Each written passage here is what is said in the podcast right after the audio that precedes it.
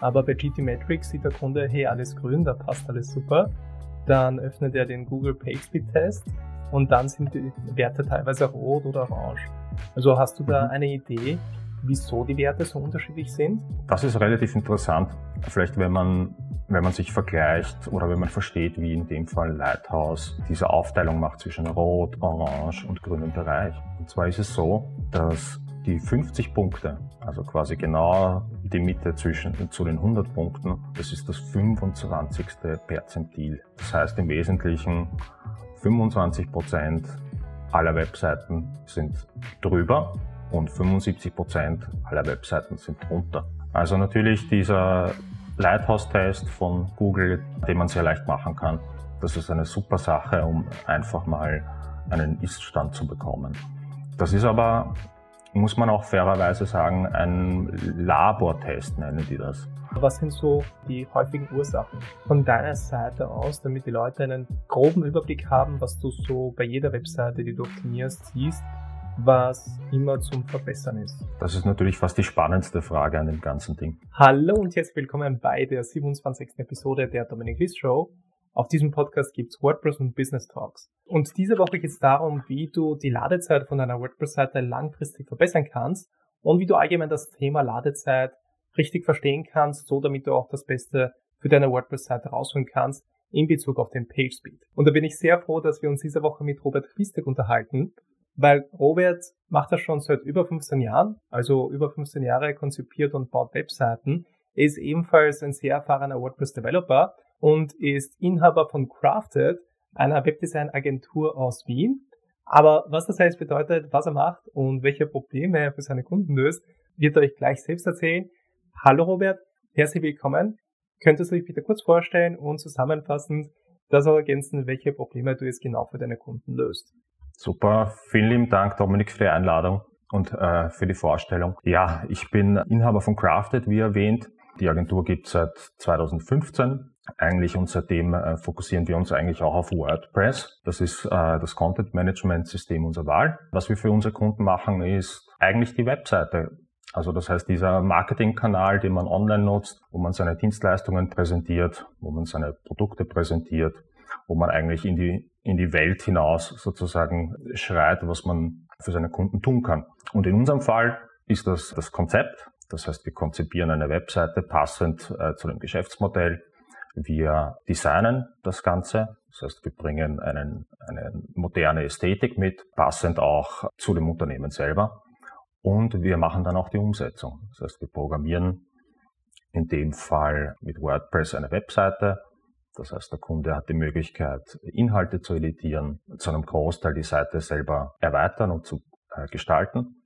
Und was wir auch helfen, ist technische Analyse, eben Ladezeiten ist ein, ein wichtiges Thema, technisches äh, SEO, also Suchmaschinenoptimierung und Natürlich auch helfen wir bei der Wahl des Hostings. Wir helfen bei der Migration, das heißt, wenn eine alte Seite schlafen gelegt wird und eine neue quasi dazukommt, das übernehmen wir auch. Das sehr angenehme, finde ich, was ihr eben auch mit euch bringt, ist vor allem, dass das ihr so technisch fundierter seid, weil es gibt auch viele Webdesign-Agenturen, die dann zum Beispiel WordPress-Seiten mit einem Page-Builder zusammenbauen ich meine, ich mag das jetzt nicht schlecht reden, das hat durchaus sein, sein Dasein und ist durchaus eine legitime Lösung, Webseiten zu erstellen. Aber bei komplexeren Projekten ist es dann auch mega gut, jemanden zu haben, der sich da technisch gut auskennt, fundierter ist und das notfalls auch von Grund aus selbst aufbauen kann. Und da haben wir jetzt viele Themen gehabt, über die wir reden hätten können in dem Gespräch. Und wir haben uns entschieden, über PageSpeed zu reden. Und da würde ich gerne mit der einen Frage beginnen ob es ein Rezept gibt für eine schnelle Ladezeit. Also kann man da einfach eine Checkliste abarbeiten und dann ist meine Webseite schnell, wenn man all diese Punkte erfüllt? Oder ist das einfach so, okay, dadurch, dass jede Webseite, jedes Business individuell ist, jede Webseite anders aufgebaut ist, braucht man noch einen individuellen Zugang zu der Ladezeitoptimierung oder keine Ahnung, zum Beispiel wie wenn du dir einen Custom Windows PC zusammenbaust, du hast die Top-Komponenten, aber Oft spielen die nicht so gut miteinander, aber wenn du dann die richtigen Komponenten verwendest, dann ist er teilweise der Computer schneller als ein Computer mit den Top-Komponenten, die du so am Markt findest. Siehst du das von deiner Seite auch so oder hast du da einen anderen Zugang? Also das ist eine gute Frage. Zu dem Rezept ja. Also ich glaube, es gibt eine Art von Rezept, an, an das man sich halten kann. Es ist, äh, gibt natürlich individuelle Optimierungsmöglichkeiten, aber wenn man sich ein Projekt vorstellt, das über ein paar Wochen oder ein paar Monate geht, schaut man, dass man vielleicht ein schnelles Fundament hat und auf dem man dann aufbauen kann. Und andere Optimierungsmaßnahmen passieren dann weiter hinten. Vielleicht was ich damit meine. Ganz wichtig ist zum Beispiel das Hosting. Also man braucht einen schnellen Computer, der die Webseite an die Besucherinnen liefert. Ganz allgemein gesagt. Worauf man weiterhin achten sollte, ist, äh, möglichst wenig Daten zu schicken. Das heißt, eine Webseite sollte möglichst schlank sein, vom Code, von den Bildern, von, weiß nicht, Videos, die man vielleicht lädt. Und wenn man das sozusagen einhält, dann ist man schon sehr weit. Wenn man einfach nur schnelles Hosting hat, ein wenig Code, wenig Daten, die man schickt. Und dann braucht man im Fall von WordPress noch ein paar kleine Kniffe, könnte man mit einem Plugin lösen. Dann geht es dann um Themen wie zum Beispiel Caching. Das heißt, wie reduziere ich die Zeit zwischen Daten, die geschickt werden und der Anzeige einer Webseite? Also mhm. aufs Hosting und den Unterschied zwischen einem klassischen, ich sage jetzt mal mit, mit dem Fachbegriff Apache Server und einem Hosting, welches auf WordPress optimiert wurde. Darauf würde ich auf jeden Fall noch gerne später eingehen, weil das finde ich ein wichtiges Thema, was die Ladezeit angeht von einer WordPress-Seite. Was ich dich jetzt noch, also als Einführung in das Thema gerne fragen würde, weil da gibt's mhm. ja da diese verschiedenen Tests, um die Ladezeit der Webseite zu messen. Da gibt's Lightspeed-Test von Google, von Lighthouse. Dann gibt's noch GTmetrix. Es gibt dann wahrscheinlich auch andere Tools, die die Ladezeit einer WordPress-Seite messen, aber das sind so, glaube ich, die zwei gängigen. Aber diese Tools, die geben ja oft verschiedene Zahlen aus. Also das ist jetzt vielleicht mhm. so eine gemeine Frage oder vielleicht werfe ich dich einfach da ins tiefe Wasser, weil wir keinen Einblick haben in die Firmenstrukturen zum Beispiel von Google oder von GTmetrix, auf was die Wert legen oder wie die die Werte genau berechnen. Aber hast du eine Idee, wieso die Werte so unterschiedlich sind? Oder wenn man dann die Webseite selbst testet, die Ladezeit von der eigenen Webseite, wie sehr sollte man dann auf diese Tests vertrauen? Und welcher Test ist wichtiger, der von Google oder der von GTmetrix? Ja, da gibt es eine, eine Reihe von Tests eigentlich, die man durchführen kann. Und eine davon oder zwei Sachen, die ich immer gerne mache. Das eine ist der angesprochene PageSpeed-Test von Google. Und das andere, da verwende ich eigentlich gern was anderes. Das heißt Webpage-Test. Ich glaube, webpagetest.org findet man die Seite. Funktioniert genauso. URL eingeben, klicken, analysieren und man kriegt einen kleinen Bericht darüber. Vielleicht, was du angesprochen hast, was, was sehr wichtig ist, die, die unterschiedliche Berechnungen der Metriken. Das stimmt, glaube ich, nicht so hundertprozentig. Also Google ist da, was beispielsweise die Core Web Vitals angeht, sehr transparent, wie die das berechnen. Also ich, sie erklären es zumindest in diversen Dokumentationen, okay, darauf musst du achten, so wird das berechnet mit Beispielen. Na, warte mal. Eigentlich komme ich gerade drauf, dass beim PageSpeed-Test von Google läuft ja Lighthouse im Hintergrund. Ja, und Lighthouse ist äh, eine Open Source Lösung. Bild mir ein, dass, da gibt es quasi wirklich den Zugang dazu und man kann sich den Source Code anschauen. Also theoretisch, wenn man wirklich die Zeit und sich die Mühe machen will, könnte man auch diese Algorithmen äh, analysieren, wenn man sehr super nerdig unterwegs ist. Genau, was aber passiert? Die Tests, die Lighthouse zum Beispiel macht, die kriegen auch Updates. Das heißt, nach einiger Zeit wird an den Metriken geschraubt, es wird an der Gewichtung geschraubt. Gewichtung heißt eigentlich, dass zum Beispiel ein Ladezeitentest aus vielen kleinen Tests besteht und das heißt, jeder kleine Test wird anders im Gesamtergebnis dann zusammengefasst. Und das hat sich über die Zeit tatsächlich geändert, ja. Kurze Unterbrechung in eigener Sache, deswegen das Hemd. Und zwar geht es um die WordPress Community Gruppe. Wir haben jetzt eine Community Gruppe auf Discord und dort kannst du Antworten auf deine WordPress-Fragen finden. Du bekommst konstruktives Feedback zu deinen WordPress-Projekten und es gibt regelmäßige Sprechstunden, die ich dort hosten werde. Dort kannst du live deine Fragen stellen oder einfach teilnehmen und zuhören, welche Fragen andere Teilnehmer haben. Dort werden teilweise auch Podcast-Gäste sein, andere Experten aus der WordPress-Branche. Also da wirst du wirklich cooles Feedback bekommen und coole Antworten auf deine Fragen. Und das alles ist kostenlos. Das Einzige, was du machen musst, du musst unten auf den Link klicken. Dort kommst du zu der Seite, wo du dich anmelden kannst. Und dann bekommst du die gesamte Anleitung, wie du der Community-Gruppe beitreten kannst. Und jetzt geht's weiter mit dem Video. Nur um da ein bisschen noch äh, Kontext zu geben, also alles, was wir sagen, das ist wirklich im WordPress-Kontext, was wir, worüber wir jetzt sprechen werden, aber das kann man auch auf andere Webseiten auch umwandeln, auf andere Systeme. Wir bleiben jetzt nur im WordPress-Kontext, weil wir beide da täglich mit dem System arbeiten. Aber was wir, was ich eigentlich auf die letzte Frage hinaus wollte, ist, weil wenn ein Kunde zum Beispiel die Webseite testet, die Ladezeit der Webseite, dann mhm. sieht er zum Beispiel bei GT Matrix alles grün, weil da passt alles, da hat er die Werte, das, deswegen die Frage, dass die die Zahlen vielleicht anders auswerten oder vielleicht eine andere Gewichtung geben oder anders testen, weil ich da selbst mich nicht so intensiv mit dem beschäftigt habe, wie genau die das berechnen oder was die mehr Wert legen und, und was, auf was die weniger Wert legen.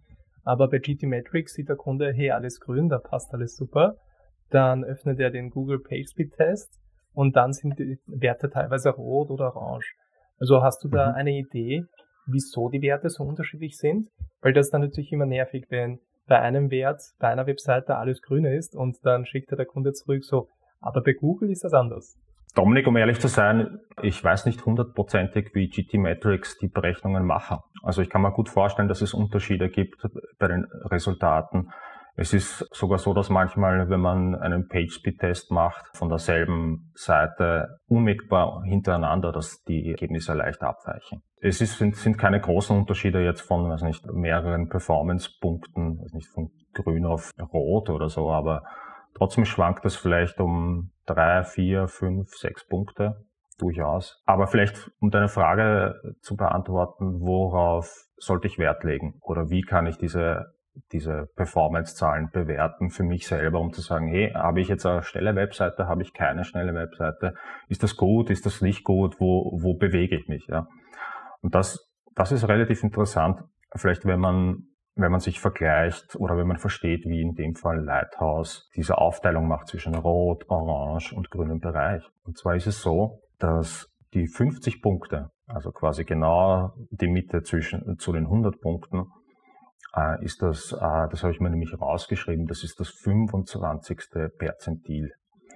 Das heißt, das ist ein statistischer Wert, das heißt im Wesentlichen 25 Prozent aller Webseiten sind drüber, das heißt, und 75 Prozent aller Webseiten sind drunter. Wie, was passiert im Hintergrund? Es werden über eine Seite, die heißt HTTP Archive, dort Performance-Zahlen rausgenommen und quasi das ausgewertet und das wird als Grundlage verwendet, um dich dann in den grünen, orangenen oder roten Bereich zu stecken. Also, kurze Entwarnung, könnte man sagen, wenn man über 50 Performance-Punkte hat, ist man schon besser als 75 Prozent äh, der Webseiten aus dem HTTP Archive. Ja, das ist auf jeden Fall sehr beruhigend und sorry, dass ich dich so ein bisschen so ins kalte Wasser geworfen habe, weil dadurch, dass wir jetzt beide keinen Einblick in Google haben und keinen Einblick in GTmetrix, ist es natürlich schwierig, da eine Aussage zu treffen, die jetzt für die Allgemeinheit sprechen würde. Wollt einfach mal aus Neugier wissen, was so dein Zugang dazu ist und wie du das mhm. siehst, weil da haben wir, glaube ich, auch ganz ähnliche Einsichten oder Einblicke in diese ganze Sache auf Basis von dem, was wir schon gemacht haben. Ich würde gerne vielleicht noch ergänzen, dass einfach vielleicht mein Zugang auch, was ich, worauf ich besonders achte. Also natürlich dieser Lighthouse-Test von Google, den man sehr leicht machen kann. Das ist eine super Sache, um einfach mal einen Ist-Stand zu bekommen. Das ist aber, muss man auch fairerweise sagen, ein Labortest, nennen die das. Das heißt, es ist unter bestimmten Kriterien gemacht. Es ist jetzt nicht, dass jemand dasteht oder dass echte Handys da hinten dranhängen und man die Webseite tatsächlich so testet. Und das ist aber etwas, was ich quasi höher gewichten würde. Also ich würde sagen, gut, wie schnell ist die Webseite in der freien Wildbahn? Und jetzt nicht unbedingt, was spuckt mir ein Test aus. Und dafür gibt es auch eigentlich eine, eine Metrik oder halt eine ein Zahlenwert. Das sind dann die Core Web Vitals und es gibt den Chrome User Experience Report, so heißt er. Und da sind echte Userzahlen drinnen. Das sind quasi Besucherinnen, die mit einem Chrome-Browser auf deine Webseite kommen. Der Chrome-Browser misst die Performance deiner Webseite. Google weiß dadurch Bescheid, wie deine Webseite im echten Leben performt. Und man kann das alles in der Google-Suchkonsole nachschauen unter dem Core Web Vitals Report. Also da, das wäre quasi das Allerwichtigste. Ich würde sagen, wenn dort in diesem Report alles grün ist, ist das super.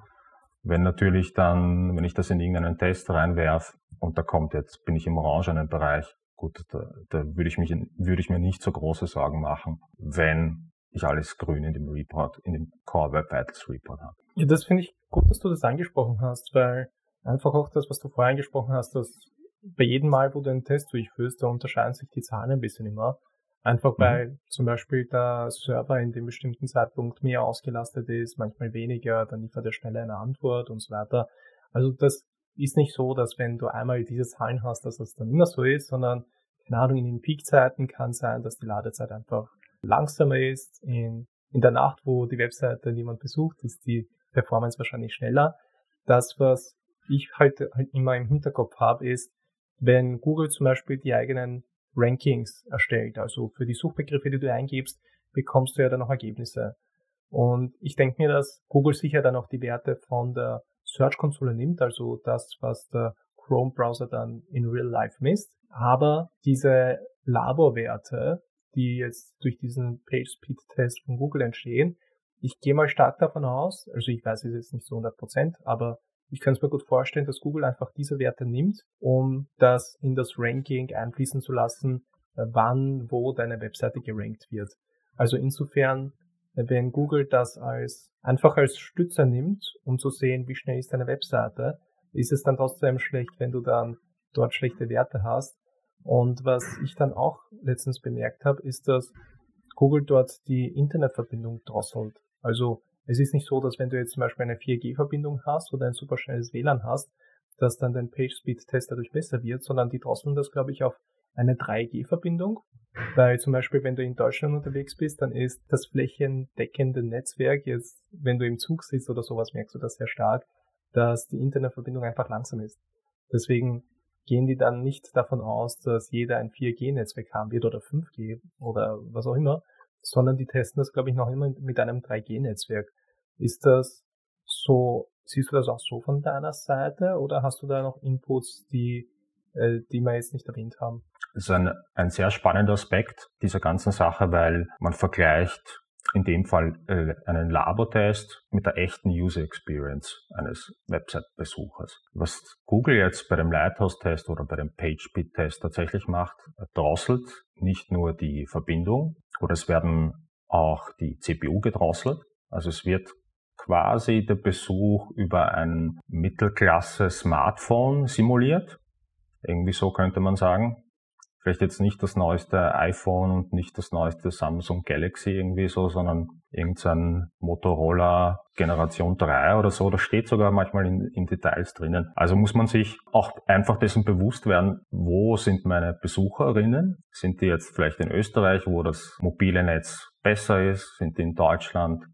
Sind die vielleicht in, weiß nicht, in Amerika, in Südamerika unterwegs oder vielleicht in Indien? Da gibt es die große, die große Bandbreite. Also zu dem Drosseln von den Geräten, ja, das passiert bei den Labortests. Bei den anderen natürlich drosselt ein Gerät quasi selber das, das, das Ergebnis. Also wenn es jetzt um den äh, angesprochenen Chrome User Experience Report geht. Sind halt echte, echte Zahlen. Und zu den Suchergebnissen. Ich glaube, da gibt's relativ klare, also ich sage relativ klar, relativ klare, eine relativ klare Kommunikation seitens Googles. Also es gab die Zeit, wo die Core Web Vitals, wenn wir jetzt über diese Performance-Werte sprechen, sprechen wir halt in dem Fall über die Core Web Vitals. Die wurden, glaube ich, Anfang Mitte 2022, wenn ich mich nicht irre, tatsächlich so als Suchmaschinensignal klassifiziert. Die haben gesagt, okay, das ist jetzt ein Signal für die Suchmaschine. Es gibt viele andere Signale, unter anderem, ob deine Webseite mobil optimiert ist oder ob deine Webseite sicher ist. Aber was die Ladezeiten angeht, haben, sie gesagt, okay, passt, das ist jetzt ein Suchsignal, ein Search-Signal oder ich weiß jetzt das Wording auch nicht genau. Aber, dann kommt das, das große Aber. Sie haben gesagt, Content ist noch immer King. Also Inhalte, die wertvoll sind für Besucher, Inhalte, die einen Mehrwert bringen, Inhalte, die, weiß nicht, vielleicht dich unterhalten oder die einfach besser zu der Suchintention passen, die werden bevorzugt. Wenn ich mich nicht irre, schaut das so aus, dass angenommen, es gibt zwei Seiten, die gleich gut sind, also die eine Frage gleich gut beantworten. Also eine Suchfrage. Also Google, ich tippe was ein, finde mir XY, kriege ich eine Suchergebnisliste. Google bewertet quasi die einzelnen Seiten, wie gut sie zu meiner Suchanfrage passen. So funktioniert das ganz allgemein. Wenn es jetzt zwei Seiten gibt, die angenommen auf die gleiche Position kämen, das heißt, weiß nicht, Platz 5, passt die Seite perfekt, aber auch die Seite passt perfekt, dann kommen diese Performance-Metriken ins Spiel. Das heißt, es ist eher meiner Einschätzung nach eine Art von Threshold-Kriterium, oder ich weiß nicht, wie man das sagen wird. Es ist quasi ein, ah, okay, beide Seiten passen perfekt eigentlich zu der Suchanfrage, aber die eine hat eine bessere User Experience, weil sie deutlich schneller ist. Zeig mal lieber die vorher. Es gab einige ja. Zeit lang auch, äh, habe ich online mitbekommen, und ich war selber so ein bisschen so ein Advokat dafür, dass man sagt, okay, das ist extrem wichtig, um gut zu ranken. Und es ist es auch. Es, es macht halt die, die Besuchererfahrung einfach deutlich besser, eine, eine schnelle Webseite zu haben. Aber es ist jetzt auch nicht so, dass man durch eine schnelle Ladezeit schlechten Content wieder gut machen kann. Das finde ich ein wichtiger Punkt, den du angesprochen hast, vor allem, dass jetzt dann auch eigentlich die Motivation hinter einer schnellen Webseite ja der User sein sollte, die Usability und nicht Google als äh, Suchmaschine und nicht der Roboter. Einfach auch, wenn jemand jetzt einen Blog schreibt oder wenn jemand jetzt ein Business hat, ist klar, das Ziel Nummer eins eines Businesses ist, äh, Umsatz zu generieren und, und Probleme zu lösen. Aber wenn die User auf den Blog kommen oder die Webseite lesen und die Experience besser ist, dann wirkt sich das ja nicht nur auf das Google-Ranking aus, sondern auch auf zum Beispiel die Conversion, all diese Sachen. Aber da, da bin ich jetzt nicht so bei dem Thema, dass ich da irgendwelche Aussagen tätigen kann. Jetzt wollte ich einfach nur mit den Fragen, die wir jetzt gehabt haben, einfach so einen Kontext herstellen in Bezug auf die Ladezeit, damit einfach jeder so ein ähnliches Bild hat oder so einen gemeinsamen Nenner hat vom, von der Ladezeit und wie wir das sehen. Und welches Thema ich als nächstes eingehen würde, wären die häufigen Ursachen oder wieso sind die Webseiten oft langsam. Weil wenn dann jemand den Google PageSpeed Test durchgeführt hat oder den GT Metrics Test, dann sieht er, ich bin im roten Bereich, bin im orangen Bereich und ich würde mich gerne verbessern. Die Verbesserungsvorschläge, die stehen da auch bei Lighthouse weiter unten, also bei dem Google PageSpeed Test und bei GT Metrics auch. Aber was sind so von deiner Seite aus, damit die Leute einen, einen groben Überblick haben, was du so bei jeder Webseite, die du optimierst, siehst, was immer zum Verbessern ist? Das ist natürlich fast die spannendste Frage an dem ganzen Ding. Es ist auch so, dass das generell ein super Tool ist, weil es gibt Tipps, es gibt jetzt mittlerweile, ich habe auch gesehen, du hast vor kurzem einen LinkedIn-Post abgesetzt, wo ein Screenshot drinnen ist, dass der Lighthouse-Test auch so WordPress-spezifische Tipps gibt und sagt, hey, verwende dieses Plugin, verwende diese Option oder so ähnlich. Also es ist schon sehr cool. Und worauf man, was die gängigsten Ursachen eigentlich für, für eine Webseite, für eine langsame Webseite sind. Und zwar vielleicht reden wir über die Dinge, die man leicht selber machen kann. Ja, das ist vielleicht ein guter Zugang. Später können wir auch ein bisschen auf die, auf die nerdigeren Sachen eingehen.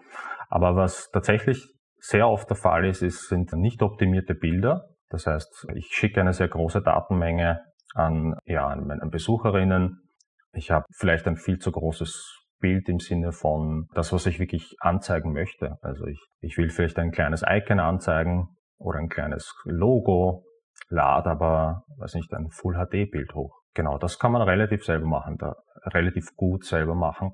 Um Bilder zu optimieren, gibt es Tools, die online sind. Es gibt WordPress-Plugins, die das für einen machen.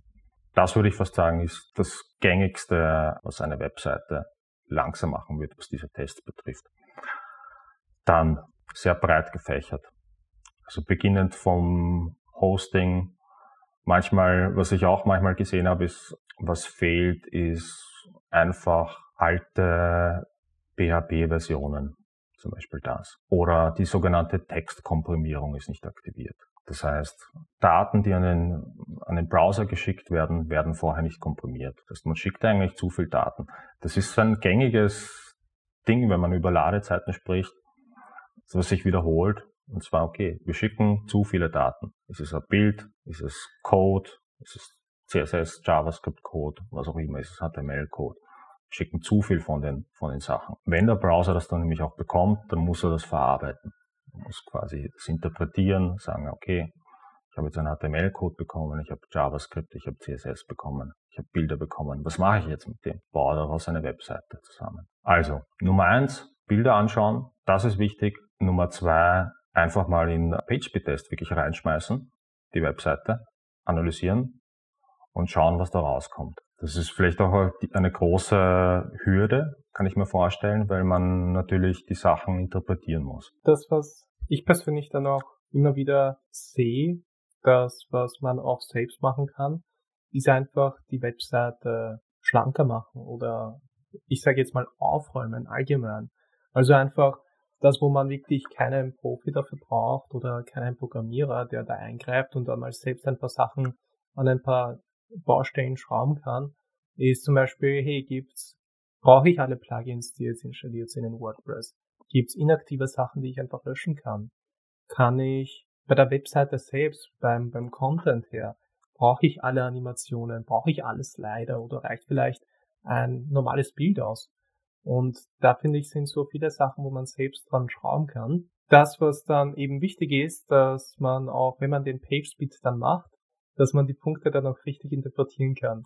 Weil oft liegt es ja daran auch, dass Google ja die Symptome präsentiert, welche Symptome hat die Webseite, dann sagt dir auch Google teilweise auch, welches Plugin wäre gut, welche Optionen im Plugin wäre gut aber oft ist die Ursache, wenn du dich mit PageSpeed nicht auskennst, ja oft eine andere. Oft ist das ja nur die Lösung, dann ein Pflaster drauf zu kleben, damit es jetzt funktioniert. Aber vielleicht ist die Lösung dann doch eine andere. Und hast du da Erfahrungen gemacht in Bezug jetzt zum Beispiel aufs Hosting, wo du gemerkt hast, okay, du hast bei der Webseite nichts geändert, aber alleine durch den Switch zum anderen Hoster hat sich die Webseite einfach enorm verbessert. Mhm. Ja, tatsächlich habe ich, ja. Und da noch vielleicht ein Satz dazu zu sagen, was du gemeint hast. Das ist ein super Tipp übrigens. Also einfach nur mal die Webseite aufzuräumen, ist schon wirklich, da kann man einiges rausholen aus dem Ding. Vor allem, wenn man das lange nicht gemacht hat und Dinge halt gewachsen sind, sozusagen. Ja, also was das Hosting betrifft, habe ich eine sehr positive Erfahrung gemacht. Und zwar war das jetzt äh, vor längerer Zeit, das war vor circa zwei Jahren, haben wir beschlossen, eine Webseite, die sehr groß ist, also sehr umfangreich vom Inhalt, also das waren, weiß nicht, ungefähr um die 1000 Unterseiten, zu migrieren auf ein neues Hosting. Das hat eigentlich den Grund gehabt, wir waren vorher auf einem Managed Hosting und waren jetzt nicht ganz happy sozusagen. Vor allem war das Feedback, das Backend ist sehr langsam. Ist Managed Hosting dann wie so ein Webspace, den du dir um drei, vier Euro kaufen kannst? Oder ist Managed Hosting dann wirklich so ein eigener Server, den du dann irgendwo stehen hast und wo die Maschine dann einfach die gehört? Oder ist das ein virtueller Server, damit die Leute einfach einen Kontext haben, welches Hosting meinst du da ungefähr? Das ist eine super Frage, ja. Also ich verstehe darunter tatsächlich einen eigenen Server, den man hat. Also das heißt, man hat, man kauft, ich meine, ich weiß nicht, wie das dann Hoster im Hintergrund machen, ob da jetzt, ob man einen äh, virtuellen Server hat oder ob man wirklich ein physisches Kastel dort stehen hat, das einem selber gehört. Ich glaube, in unserem Fall war es ein VPS, heißt das, ein Virtual Private Server. Das heißt, wir haben uns dem, den Computer, den Server selber geteilt mit anderen Kunden. Aber es ist äh, vielleicht nicht zu verwechseln mit, mit diesen drei, vier Euro Hosting. Also man kriegt sozusagen ein bisschen mehr Performance, man kriegt irgendwie einen größeren Teil des Kuchens von dem Ding. Um vielleicht die Geschichte fortzusetzen, die Entscheidung war dann, oder die Frage war, okay, was können wir relativ einfach machen? Zusätzlich im selben Zeitraum war klar, okay, die meisten Besucher kommen aus Nordamerika. Das heißt, wir suchen vielleicht ein Hosting, was ein bisschen performanter generell ist was vielleicht sogar weniger Aufmerksamkeit braucht. Und wir haben einen Anbieter gefunden, der war preislich voll okay, ist eigentlich im selben Segment gewesen. Plus es war ein sogenanntes Cloud Hosting, das auf WordPress spezialisiert ist. Also haben wir das angestoßen, gekauft. Migration war super einfach mit Hilfe eines Plugins und innerhalb von weniger Stunden erledigt. Und naja, bei uns sind dann in weiterer Folge, in der Suchkonsole hat man es gesehen, alle Performance-Werte steil nach oben gegangen. Also wir sind, was die Core Web Vitals betrifft, von rot im Prinzip in den grünen Bereich geschossen.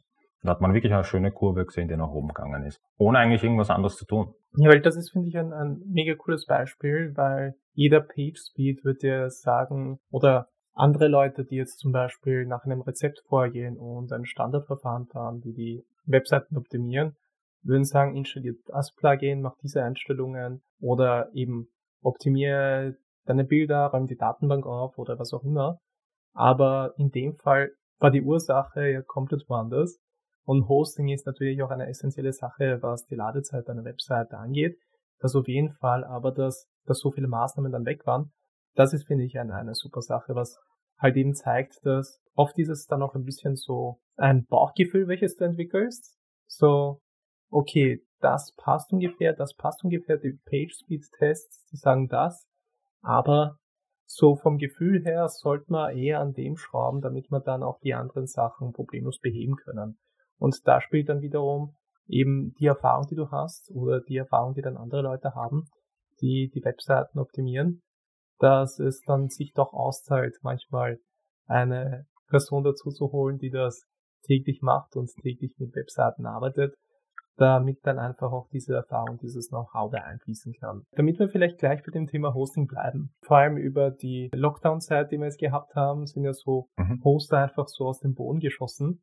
Und oft ist es ja auch so, dass, okay, es ist ein WordPress-spezialisierter Hosting-Anbieter.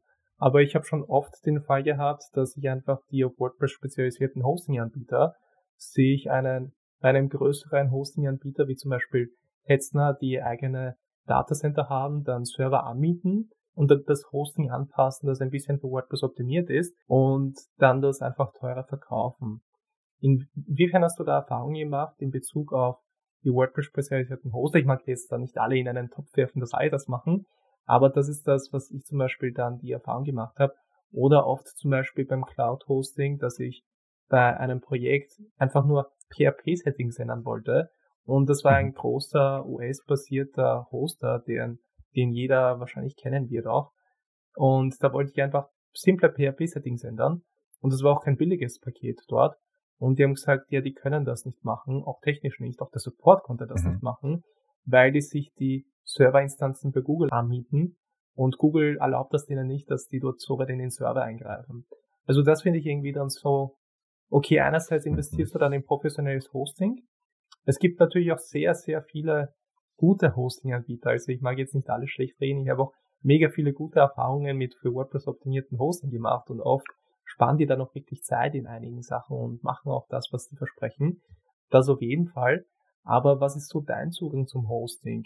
Also im Vergleich jetzt zum Beispiel zu einem reinen Website-Hosting, wie zum Beispiel einen Apache-Server, falls man jetzt zum Beispiel das als Fachbegriff verwenden, also ein klassischer Hoster, der jetzt nicht für WordPress optimiert ist und bei einem für WordPress optimierten Hosting, weil ich habe dann den Bezug dazu so entwickelt, dass wenn du dich mit WordPress auskennst und weißt, wie du das optimieren kannst, dann ist ein für WordPress optimierter Hoster ein bisschen überflüssig, weil du dann sowieso die richtigen Plugins installieren kannst oder den Server richtig einstellen kannst oder den, den richtigen Hosting-Anbieter auswählen kannst. Aber wenn du dich mit WordPress überhaupt nicht auskennst und du zum ersten Mal deine WordPress-Seite aufsetzt, dann können diese auf WordPress spezialisierten Hosting-Anbieter durchaus sehr hilfreich sein, weil du dich nicht so in die Materie einlesen musst und dann zu schnell zu besseren Ergebnissen kommst. Also das ist so der Standpunkt, zu dem ich gekommen bin. Wie siehst du das von deiner Seite? Hast du da andere Erfahrungen gemacht oder hast du da einen komplett anderen Zugang zu den Hosting-Anbietern und was jetzt besser ist? Ein auf WordPress spezialisierter Hoster oder ein cleaner Website-Hoster, wo du halt auch andere Systeme installieren kannst. Das ist auch eine spannende Frage. Ich meine, vielleicht könnte man einfach kurz mal rauszoomen, um, um zu verstehen und vielleicht auch, äh, was der Unterschied ist und was man vielleicht kauft oder so. Meine Perspektive ist ein bisschen so drauf, wenn man auf einen Hoster, der auf WordPress spezialisiert ist, kauft man auch viele dieser Extras eigentlich ein. Also, weiß nicht, Klonen von WordPress-Instanzen, schneller mal, weiß nicht, wenn man jetzt mehrere WordPress-Seiten hat, alle auf einmal ins updaten, alle Plugins über ein Backend updaten, ohne dass man jetzt in WordPress reingeht. Die Möglichkeit, zum Beispiel den Standort zu bestimmen und sagt, gut, ich will das jetzt aber in Deutschland haben, na, ich will, meine Webseite soll in Nordamerika gehostet sein. Also da, das kauft man ein, wenn man einen Hoster verwendet, in dem Fall vielleicht einen Cloud-Hoster sogar, der auf WordPress spezialisiert ist. Wenn man quasi die technische Expertise hat und sich einfach auch dafür interessiert, dann würde ich wahrscheinlich am Anfang probieren, selber einen Server zu konfigurieren. Aber das ist halt schon ein bisschen so Experten, Expertenniveau einfach, ja. Nur als, nur als Vorwarnung, damit sind sehr viele Kopfschmerzen und äh, viele nicht ausgeschlafene Nächte verbunden, um sowas zum ersten Mal zu konfigurieren. Ah, mit Sicherheit, ja. Aber vielleicht, wenn man, wenn man daran denkt, wenn man jetzt halt wieder ein bisschen so den Faden zurückspannt zu diesem Ladezeitenthema und sagt, und du hast äh, quasi in den Raum geworfen, gut, was ist jetzt eigentlich besser? Ich kann es nicht mit Sicherheit beantworten. Also Du kannst fantastische Ladezeiten mit einem sauberen Apache-Server kriegen, aber genauso gute Ladezeiten auch mit einem zugekauften Hosting, was dann ein Anbieter ist, der, weiß nicht, sein Rechenzentrum in Wien, Frankfurt oder wo auch immer hat. Ja. Ich glaube, das eine ist quasi, hat mehr zu tun mit Bequemlichkeit ich weiß, das ist jetzt vielleicht keine technische Antwort oder so, aber man kauft sich halt quasi die Bequemlichkeit ein, schnell ein WordPress zu installieren, schneller Domain hinzuzufügen, etc. etc. Hingegen, wenn man da jetzt den Zugang wählt, okay, ich mache das so, so viel, wie, wie es geht selber, dann hat man halt natürlich die Kopfschmerzen, die man sonst nicht hat. Ja. Das mit der Bequemlichkeit, das passt, finde ich, sehr gut, weil das ist ja der Mehrwert, den die spezialisierten Hosting-Anbieter verkaufen weil du kannst sonst selbst die Zeit investieren und selbst dich damit auseinandersetzen und in Materie eintauchen. Oder du kaufst dir einfach schon eine fertige Lösung, die dir einfach viel Zeit und Energie und Nerven spart. Und das ist, finde ich, dass es ganz gut zusammengefasst ist. Bevor wir dann noch kurz über die Core Web Vitals sprechen, weil da hätte ich so ein, zwei kleine Fragen an dich, mhm. würde ich gerne noch auf das Thema Tools und WordPress-Plugins eingehen. Also vor allem mhm. diese Plugins, mit denen du PageSpeed optimieren kannst. Da gibt's halt jede Menge. Also mein Favorit ist WP Rocket, aber da gibt's auch jede Menge andere wie WP Supercache, Comet Cache, Fast Velocity, Minify, Lightspeed Caching, Performance Lab und gibt's halt viele von denen. Mhm. Und hast du da deine Präferenzen oder keine Ahnung, wenn da zum Beispiel jemand eine Website optimieren mag, dann wird er jetzt auf kein kostenpflichtiges WordPress-Plugin wahrscheinlich gleich umsteigen. Wobei meine persönliche Empfehlung ist immer WP Rocket, weil das auch am benutzerfreundlichsten ist und damit konnte ich immer die besten Ergebnisse erzielen.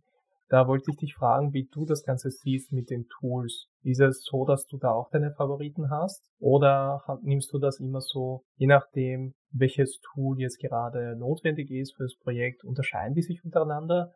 Oder machen die unterm Strich sowieso alle das Gleiche? Ich habe ich hab tatsächlich meine Favoriten, ja. Also es ist wahrscheinlich auch schwierig, jetzt eine äh, super klare Empfehlung abzugeben, weil du hast WP Rocket erwähnt, du verwendest es gerne. Es macht das, was es verspricht. Es ist benutzerfreundlich, also perfekt. Was, was will man mehr? Ich stöpsel mir die Sachen gerne ein bisschen zusammen. Das heißt, ich arbeite nicht mit WP Rocket in dem Fall und ich benutze zum Beispiel Comet Cache, das du auch erwähnt hast. Das erfüllt quasi einen kleinen Teil vom Caching, ist schon im Namen, ne? Comet Cache. Was es im Wesentlichen macht, ist, es macht eine Kopie einer einzelnen Seite auf dem Server, quasi eine statische Version von deiner Webseite und liefert die dann an und spart sich so ein bisschen die Berechnungszeit auf dem Server, die man brauchen will. Äh, WP Supercache macht dasselbe im Prinzip. Ich bin mir sicher, dass auch WP Rocket einen, irgendwo eine Einstellung hat, wo man Page Caching aktivieren kann. Und das ist quasi das All-in-One-Paket. Aber meine Tools oder die Tools meiner Wahl sind Comet Cache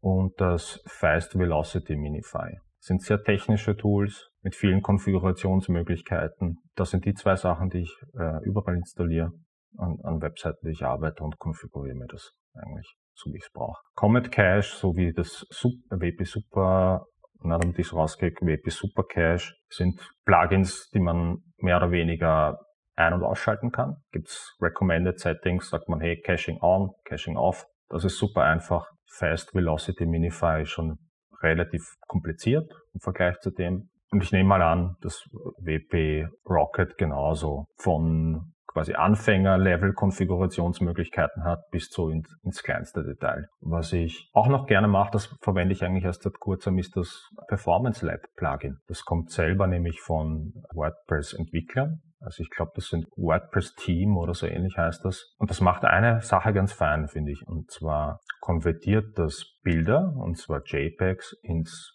WebP-Format. Könnte einen großen Boost geben, was die Performance angeht, weil die Bilder wesentlich ohne großen Qualitätsverlust sehr viel kleiner sind. Das Schöne kann ich auch empfehlen, einfach zu installieren und zu aktivieren.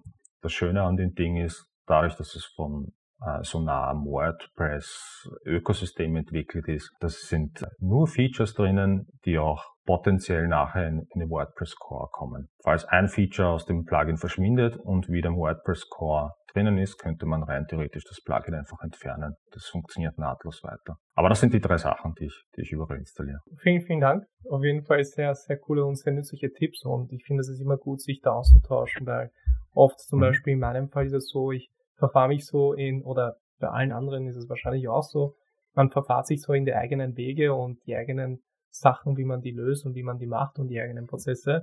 Deswegen ist es dann immer so voll erfrischend, so einen Austausch zu machen, weil zum Beispiel das mit dem Performance Lab finde ich mega cool, dass das wirklich eben von WordPress selbst kommt, dass das, wenn es gut ankommt, ich weiß nicht, was die dann für Entscheidungen treffen, ob die das in den Core integrieren oder nicht, aber finde ich mega cool, dass sie sich da Gedanken machen, weil ja, Mediathek ist halt so ein Bottleneck ein bisschen von WordPress und da finde ich gut, dass da ein paar Improvements da dazukommen. Dadurch, dass ich jetzt ein bisschen die Zeit aus den Augen verloren habe, werden wir wahrscheinlich über die Core Vitals nicht mehr so viel Zeit haben, über die zu sprechen. Ich meine, wir haben am Anfang kurz über den Google PageSpeed Test gesprochen, dass dann da auch die Core Vitals dabei sind. Das wäre dann auch sehr ein technisches Thema, also das wird, da wird man halt noch technischer in den PageSpeed Test einsteigen. Mhm. Deswegen würde ich das dann eher so belassen, dass wenn jetzt zum Beispiel das Interesse da ist und äh, ihr dann als du als Zuschauer oder Zuschauerin da mehr über die Corporate Vitals erfahren willst, dann stell das bitte in den Kommentaren die Frage oder stell das Thema bitte in den Kommentaren, dass du mehr darüber hören möchtest. Dann werde ich Robert ansprechen und fragen, ob wir uns nicht ein zweites Mal treffen können und uns über Corporate Vitals unterhalten. Wenn natürlich das Interesse da ist und da mag ich jetzt deine Zeit auch nicht mehr beanspruchen, sondern würde gerne noch zu einem Thema eine Frage stellen und dann würde ich dann gerne schon zu einem Abschluss kommen. Und zwar, was mich dann noch eben interessiert, ist das Thema CDNs. Bei CDNs, also Content Delivery Networks, so wie ich das verstehe, ist es dazu da, dass wenn du eine, dass wenn du Besucher von der ganzen Welt hast, dass du dann auf verschiedenen Servern deine Webseite, eine Kopie deiner Webseite hast, damit ein Besucher aus Japan zum Beispiel nicht deine Webseite aus Deutschland aus aufrufen muss, sondern mhm. vielleicht gibt es dann auch einen näheren Server, der ihm dann die Webseite liefert. Wann macht das Sinn? Oder wann sollte man CDNs andenken und wann macht das keinen Sinn? Weil oft wird das einfach nur so empfohlen oder von Hosting-Anbietern einfach aktiviert oder so, hey, aktiviert das CDN. Oder es wird dann einfach als Zusatzleistung verkauft oder dass man das einfach dazu kaufen sollte, um bessere Werte beim PageSpeed zu haben. Da wollte ich dich fragen, wann macht das Sinn, CDNs zu verwenden und wann ist es überhaupt nicht notwendig? Super breites Thema eigentlich. Also CDN. Gut, was man vielleicht dazu wissen sollte, ist, du hast das eh richtig gesagt, der Zweck des Ganzen ist, einen Server zu haben, der näher an Besucher oder an der Besucherin ist. Das heißt, man könnte sich ganz generell überlegen, gut, wo ist meine Zielgruppe für die Webseite? Ist die sehr breit gestreut? Ist die international? Sind die, weiß nicht, kommt ein Teil, wo auch immer, von einem anderen Kontinent, sagen wir es ganz grob. Dann macht das durchaus Sinn. Und vielleicht kann ich noch kurz erzählen, was eigentlich ein CDN vielleicht macht. Eigentlich, was sozusagen im Detail, was da drinnen passiert oder was da die Idee dahinter ist. Wann macht es nicht Sinn? Es macht wahrscheinlich kaum Sinn, wenn man sagt, okay, ich betreibe eine kleine Webseite, ich habe einen kleinen persönlichen Blog und ich habe meine Besucher, die kommen irgendwie aus der Region. Und ich sage einfach, gut, ich habe, also ich, meine Zielgruppe ist in, nur in Österreich zum Beispiel. Oder vielleicht im Dachraum, vielleicht macht es da sogar nicht einmal mehr Sinn. Vielleicht generell, um zu verstehen, was ein CDN macht. Vielleicht kann man dann für sich selber entscheiden, ob es für einen Sinn macht oder nicht. Aber ein, eine CDN macht Folgendes oder hat, hat den Hauptzweck. Du hast erwähnt, es macht wie eine Kopie meiner Webseite, die ist dann näher an der Besucherin und am Besucher. Das heißt, diese geografische Nähe bedeutet auch, dass die Webseite schneller auf mein Mobilgerät kommt oder, auf mein, oder in meinem Browser angezeigt wird. Das ist eine super Sache. Oft nutzt man es, um sogenannte statische äh, Assets zu, anzuliefern. Das heißt Dinge, die sich nie ändern auf einer Webseite. Content ändert sich relativ regelmäßig, würde ich mal sagen. Aber was sich zum Beispiel selten ändert, sind statische Sachen wie Schriftarten, wie Bilder, die angezeigt werden, die aber auch teilweise Code, wie ein CSS oder ein JavaScript, wird sich nicht so oft ändern. Und genau, die Sachen speichert man dann auf einem CDN. Womöglich ist das ein ganzes Netzwerk an Servern. Das heißt, es gibt nicht quasi einen CDN, sondern es gibt weltweit gespannt mehrere Server, die man dann benutzt. Und dort liegen dann meine Schriftarten, meine Bilder und so weiter. Und oft ist es dann so, dass die Webseite selber, also das Dokument, das HTML-Dokument noch vom Server kommt und all die statischen Assets dann von diesen CDNs. Man spart sich quasi, auch wenn man es nicht glaubt, äh, die geografische Distanz hat doch einen Einfluss darauf, wie schnell etwas zu mir kommt. Genau. Also, ich würde quasi grob sagen, passt. Mein Zielpublikum ist international,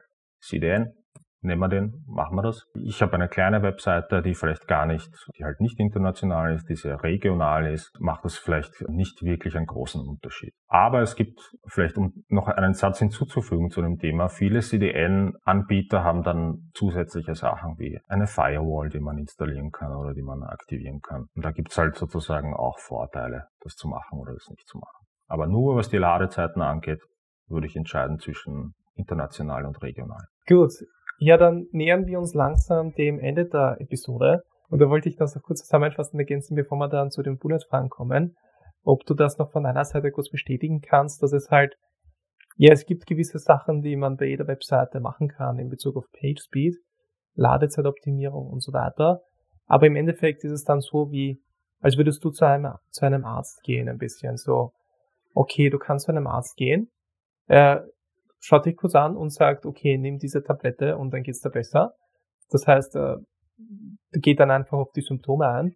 Oder wenn du zu einem Arzt gehst und er fragt dich so, hey, hast du gerade Stress in der Arbeit? Hat sich irgendwas Großes geändert? Ernährst du dich gut? Machst du genug Sport? Und auf Basis von dem würde er sagen, okay, normalerweise für die Symptome würde ich dir diese Tablette verschreiben.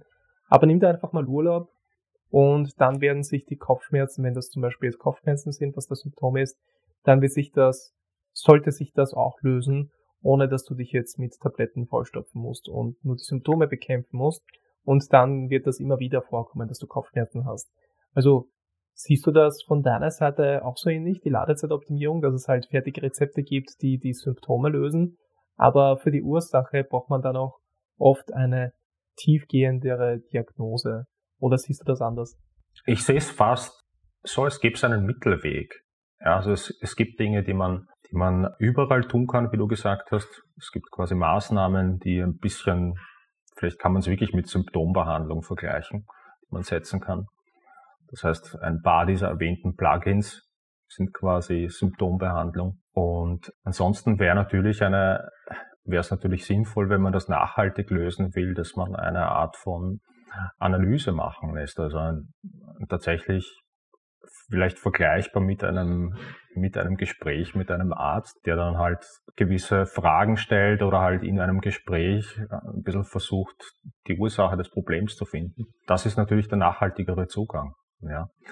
Es ist, wie vielleicht, vielleicht ist das jetzt schon rübergekommen, es gibt halt keine, kein fix und fertiges äh, Rezept. Ja, also es gibt sozusagen vielleicht einen Fahrplan, den man machen kann, eine generelle Checkliste, die man durchgehen kann, an die man denken muss. Aber doch, gerade was Ladezeiten angeht, ist es oft ein relativ individuelles Problem oder eine individuellere Lösung, sagen wir so. Ja, und an der Stelle, vor dem Bullet-Fragen wollte ich dir, würde ich dir gerne noch den Spotlight geben, falls du etwas anbieten möchtest, falls du weitergeben möchtest, wie dich die Leute erreichen können, was du für Dienstleistungen anbietest oder was Crafted dann macht. Also wenn du irgendwas in den Spotlight stellen magst und das mhm. anbieten möchtest, äh, bitte mach das, mach das jetzt und dann gehen wir weiter zu den Bullet-Fragen. Okay, super. Danke Dominik für die Gelegenheit. Ja, wie erreicht man mich am, am leichtesten? Ich glaube, äh, man kann entweder auf crafted.at gehen und dort einfach äh, sich umschauen. Oder ich bin relativ aktiv, relativ muss ich dazu sagen, auf LinkedIn. Das heißt, wenn man meinen Namen äh, sucht, Robert Chwistek, C-H-W-I-S-T-E-K, äh, findet man mich äh, relativ gut. Da kann man mich gerne anschreiben, wenn man Fragen hat. Und was Crafted generell macht, ist wirklich äh, helfen, ein Unternehmen, eine Dienstleistung, ein Produkt im Internet zu präsentieren. Das ist quasi ganz grob in einem Satz gesagt, wer, wer glaubt, dass wir gut helfen können, einfach durchleiten, E-Mail schreiben, LinkedIn. Oh, na, ich finde es immer super, wenn man das in einem Satz erkl erklären kann, was man eigentlich macht und wie man hilft. Also mega cool. Es wird auf jeden Fall alles unten verlinkt sein in der Beschreibung. Also Kontaktdaten, Link zur Webseite und alles Mögliche. Das heißt, schau einfach in die Beschreibung rein, falls du den Robert kontaktieren möchtest. Und jetzt würde ich dann noch dir noch drei kleine Bullet-Fragen stellen. Der Sinn von den Bullet-Fragen ist, dass du einfach das erste sagst, was dir in den Kopf schießt. Und das okay. erste, damit ich die Leute ein bisschen besser kennenlernen können, ist äh, Crafted, WordPress Development, Page-Speed-Optimierung, Webdesign und alles, was damit verbunden ist, gibt's nicht. Was wird dein Alternativberuf? Oh, damit habe ich echt nicht gerechnet. Ah, was wäre mein Alternativberuf? Ich habe total verrückte Ideen gehabt als, als Kind, sozusagen, was ich gern werden möchte. Und vielleicht erwähne ich das ganz kurz, ja. Also das eine war Archäologie, hat mich sehr interessiert. So, das, das hätte ich gern gemacht. Genauso auch Clown, einige Zeit lang, so ein bisschen weird. Oder so Zauberer. So, das waren die Sachen total eine komplett ja. andere Richtung. Ja, wenn man an einen Programmierer denkt oder an einen Techniker, ist das natürlich die 180 Grad. Ne? Aber das, das hätte es werden können, sagen wir so vielleicht. Ja. Mhm. Jetzt zauberst du halt schöne Webseiten her und schöne und flotte Ladezeiten. ja. ja, kann man, kann man so sagen. Ein bisschen, ein bisschen Magie ist vielleicht unter der Haube, ja. Was mich auch äh, immer interessiert hat, war Musik eigentlich. Also quasi so. Nur das ist wie, wie so vieles im kreativen Bereich ein sehr schwieriger Karriereweg eigentlich. Zweite Bullet-Frage. Äh, was ist das nervigste WordPress-Feature? Das nervigste oder das am wenigsten, glaube ich, durchdachte ist die Medienbibliothek. Also wenn man, wenn man wirklich große Seiten betreut, dann die Dateien zu organisieren, sowas in der Richtung, das ist ziemlich mühsam. Ja, das würde ich sagen. Und manchmal auch die, die Auto-Update-Funktion. Also mhm. wenn man dann, wenn man ein bisschen Pech hat und es wird, spielt sich ein Core-Update ein oder so und dann steht die Seite still. Das mit der Mediathek und mit den Updates haben wir schon ein paar Mal gehabt. Das ist ein so. gängiges ja, okay. Problem, ja. Das, das haben schon ein paar erzählt und das ist, das merke ich immer, immer öfter, dass das halt wirklich nervig ist und hängt natürlich von der Webseite ab, aber ja, ist auf jeden Fall ein valider Punkt. Am anderen Spektrum, was war dein letzter Aha-Moment mit WordPress? wo du überrascht warst und gesagt hast, so, hoho, das kann WordPress jetzt auch? Also was wirklich cool war, das war aber nicht, das war nicht WordPress Core, also das war quasi tatsächlich dieses Performance Lab Plugin, über das wir kurz gesprochen haben. Das hat, finde ich, ganz cool ergänzt, diese Konvertierung. Und was es auch ganz nett hat, äh, oder was ein nettes Feature dabei ist, ist, die, es setzt eine Hintergrundfarbe für das Bild, bevor es geladen wird. Das heißt, Dominant Color heißt das. Das heißt, es analysiert das Bild, sagt, ah, das ist eher ein grünes Bild. Und bevor es geladen wird, siehst du halt einen grünen Block und auf einmal poppt es dann so rein. Das fand ich irgendwie eine sehr nette, nette Ergänzung. Ich dachte, mhm. ah, cool. Ja, stimmt. Also das scheint wirklich durchdacht zu sein. Also ich habe das persönlich jetzt noch nicht ausprobiert, dieses Performance Lab. Aber ich werde auf jeden Fall eintauchen in das Thema. Das hat mich jetzt ein bisschen erinnert an die Progressive JPEGs oder Progressive PNGs, mhm. wie die mhm. heißen. Also das ist wahrscheinlich hier ein anderes Thema, das müssen wir jetzt nicht beginnen. Aber ja, das können wir gerne dann, falls die Nachfrage da ist, nach weiteren technischen Performance-Themen. Wenn es für dich in Ordnung ist, würde ich dich einfach fragen, hey, können wir das wiederholen? Und gerne. mal schauen, über welche Themen wir dann reden werden. Ja, gibt es noch irgendeine finale Message, die du an die Zuschauer und Zuschauerinnen weitergeben möchtest?